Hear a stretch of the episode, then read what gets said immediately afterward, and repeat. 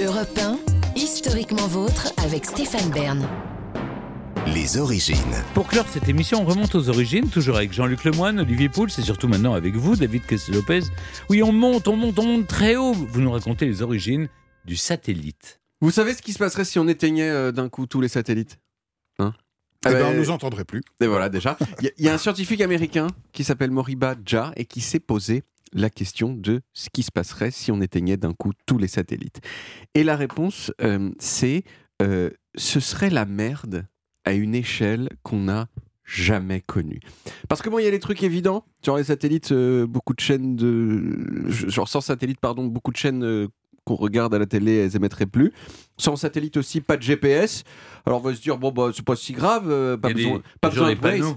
Pas toujours- ouais, voilà, mais, mais même pas besoin de voilà, pas besoin de Waze pour aller au boulot, on a les panneaux. Mais le GPS, le problème c'est que c'est aussi ce qui permet aux avions, aux bateaux, aux trains de pas se rentrer dedans. Donc Mm. tout ça, d'un coup, c'est fini. Plus de trains, plus d'avions, euh, tout, tout, tout s'arrête. Euh, plus de livraison de médicaments, donc. Est-ce que c'est pas comme ça qu'on pourrait Non. faire baisser la population mondiale Ah, ça, ça Non, mais marcherait très attendez, bien. on vivait très bien sans les satellites. Oui, mais avant. attendez, attendez. Euh, euh, je finis, je finis avec cette histoire de qu'est-ce qui se passe si on n'a plus de satellite. Euh, euh, Il n'y a plus de livraison de médicaments, donc plus de nourriture non plus, plus de livraison de nourriture, ce qui veut dire qu'une fois qu'il n'y a plus rien à l'épicerie du coin, bah, il n'y a plus rien du tout. Et bien sûr, euh, euh, à l'épicerie, vous avez intérêt euh, à payer en espèces, parce que les terminaux de carte bleue, inutilisables sans satellite.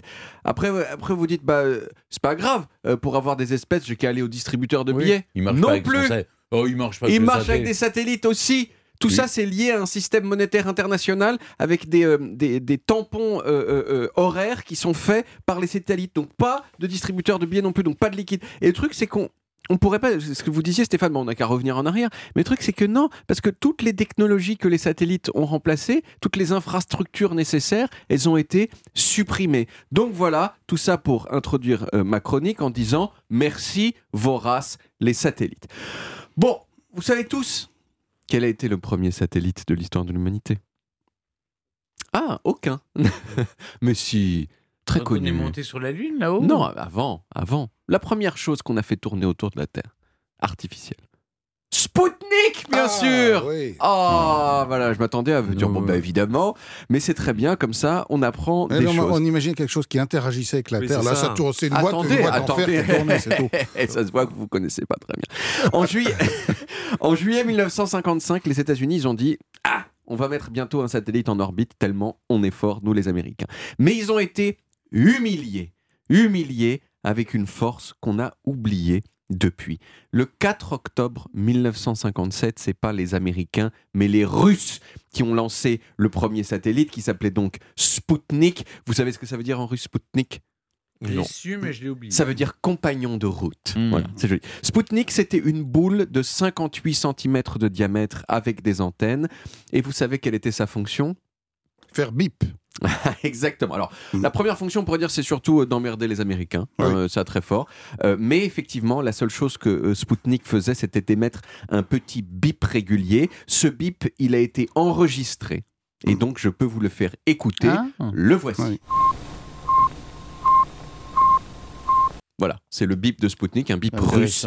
C'est difficile aujourd'hui d'imaginer à quel point ce bip, il a fait peur aux Américains qui ont vu passer Sputnik au-dessus de leur tête sans pouvoir rien faire du tout. Les Américains se disaient Oh là là, s'ils peuvent envoyer une boule au-dessus de nos têtes, ils vont bientôt pouvoir nous envoyer des missiles nucléaires dans le visage. Mais les humiliations de cette année 1957 pour les Américains, elles en étaient qu'à leur début. Un mois plus tard, le 3 novembre 1957, les Russes ont envoyé en orbite un être vivant. Un chien. Exactement, qui Mm. s'appelait Laïka Laïka. qui s'appelait Laika, vous le savez tous, vous êtes super. Laika, c'était une chienne errante des rues de Moscou. Ils avaient pris une chienne errante et pas un chien de laboratoire parce qu'ils se disaient, ouais, attends, les chiens errants de- des rues de Moscou, ils savent, ils, ils savent en- endurer défendre. des, des, euh, des- des conditions difficiles, mais ça n'a pas empêché que euh, Laika qui est morte, elle est morte euh, dans son satellite quelques heures après, à peine après le décollage de chaleur parce qu'il faisait trop chaud. Et troisième humiliation pour les Américains, le 6 décembre 1957, ils ont essayé de lancer, eux, leur propre satellite, mais la fusée a explosé sur le pas de tir, ce qui lui a valu le surnom de Kaputnik, euh, en référence à Sputnik, Ah, la grosse honte des ténèbres dans le visage des États-Unis. Mais tout ça, c'était sans compter sur un monsieur nazi dont j'ai déjà raconté l'histoire ici, et qui s'appelait Werner von Braun, et qui s'est mis au travail. Et le 31 janvier 1958, les États-Unis ont lancé le premier satellite américain qui s'appelait Explorer 1. Et le premier satellite français, vous savez de quand il date? Non. 1965, et il s'appelait Astra. Je- Jean-Jacques. pas loin Astérix. Ah. Astérix lancé depuis euh, l'Algérie. Alors aujourd'hui, euh, aujourd'hui je l'ai dit, euh, il y a plus de 5000 euh, satellites en activité dans notre ciel. Euh, ils sont soit proches, soit euh, moyens proches, euh, soit loin. Euh, ceux qui sont loin, ils sont généralement à une distance super précise de 35 786 km. C'est ce qu'on appelle les satellites géostationnaires. Vous savez ce que ça veut dire géostationnaire? Il reste toujours au même endroit par rapport à la Terre. Exactement. Voilà. Il s'y connaît. Ah, c'est quand même Ah ouais. celui d'entre nous qui s'y Ouais, connaît c'est le ça. mieux. Ah ouais. Il tourne, il- parce qu'il tourne exactement. Il tourne exactement à la même vitesse que la Terre et autour du même axe, ce qui fait que vu depuis la Terre, ils ont l'air Oui. d'être immobiles, toujours au même endroit. Et ça, c'est pratique. Pourquoi? Eh ben pour diriger les antennes. Petite précision, David. Ah ils ne tournent pas à la même vitesse, ils tournent beaucoup plus vite puisqu'ils sont beaucoup plus loin sur le rayon. C'est la vérité. C'est la Ah, bah vérité. voilà. C'est la vérité. été, alors là. Ils Ah, ont l'air. précis. Ils ont l'air de tourner. Là. Ils ont l'air. Olivier, racontez-nous la Ah suite, s'il vous plaît. Qu'un spécialiste parle enfin. La même vitesse angulaire, euh, euh, on me souffle en régie. Donc voilà, je voulais parler de vitesse angulaire. Oui, voilà, c'était ça que je voulais dire. Est-ce qu'ils ont besoin de maintenance? Euh, alors je n'ai pas. comment, vous faites Parce que. Et en, en tout cas, il y en a, il y en a plein qui restent euh, dans l'atmo- enfin dans mais le- pendant dans- combien de temps ça peut pas rester euh, Ah, toute mais- la vie Ah ben il reste très longtemps parce qu'il n'y a pas beaucoup mais d'oxygène qui pour les pour c'est une euh, poubelle là-haut, Stéphane. Vous c'est- savez, c'est une merde. poubelle. C'est la merde. Ah, vraiment Ah oui. Mais le voilà, la, donc la même vitesse angulaire, euh, il, il tourne à la même vitesse angulaire euh, que la Terre. Et euh, ça, C'est ça pas en et- répétant et que- qu'on va vous donner le point. hein, Non, non, non, non, parce que j'avais oublié une petite précision euh, qui était de préciser que c'était angulaire. Et non, et ça c'est pratique parce qu'ils ont, ils sont, ils sont juste en face, ils, ils bougent, enfin, ils ont l'air de pas bouger. Et donc, euh, quand on dirige nos antennes paraboliques, on n'a pas besoin à chaque fois qu'elles suivent euh, le satellite. Elle peut rester euh, dans le même axe et comme ça, on peut voir, par exemple, euh, Radio Televisão Portuguesa Internacional. Merci beaucoup. Et vous savez que de, de temps en temps, on voit l'été, on voit passer des trains de satellites. Vous Oui. savez, les- le fameux train de satellite Oui. euh, lancé par euh, Elon Musk. Et on le voit dans le ciel, on voit toute une série de petites lumières comme ça qui se suivent comme un train. Alors on moi, peut les voir à l'œil nu. Moi, j'observe souvent l'ISS qu'on Hmm. peut voir. Moi, j'ai un- un- une application qui est ISS Finder. Et l'été, vous avez une petite, euh, petite étoile comme ça Ah. qui bouge pas loin et puis vous pouvez la voir. euh, C'est votre plusieurs- satellite. Exactement. Quelle chance. Le vôtre aussi. Merci beaucoup David. On retrouve les origines en podcast sur toutes les applis audio et en vidéo sur YouTube Dailymotion et sur le site europe1.fr. Vous pouvez également retrouver toutes nos émissions.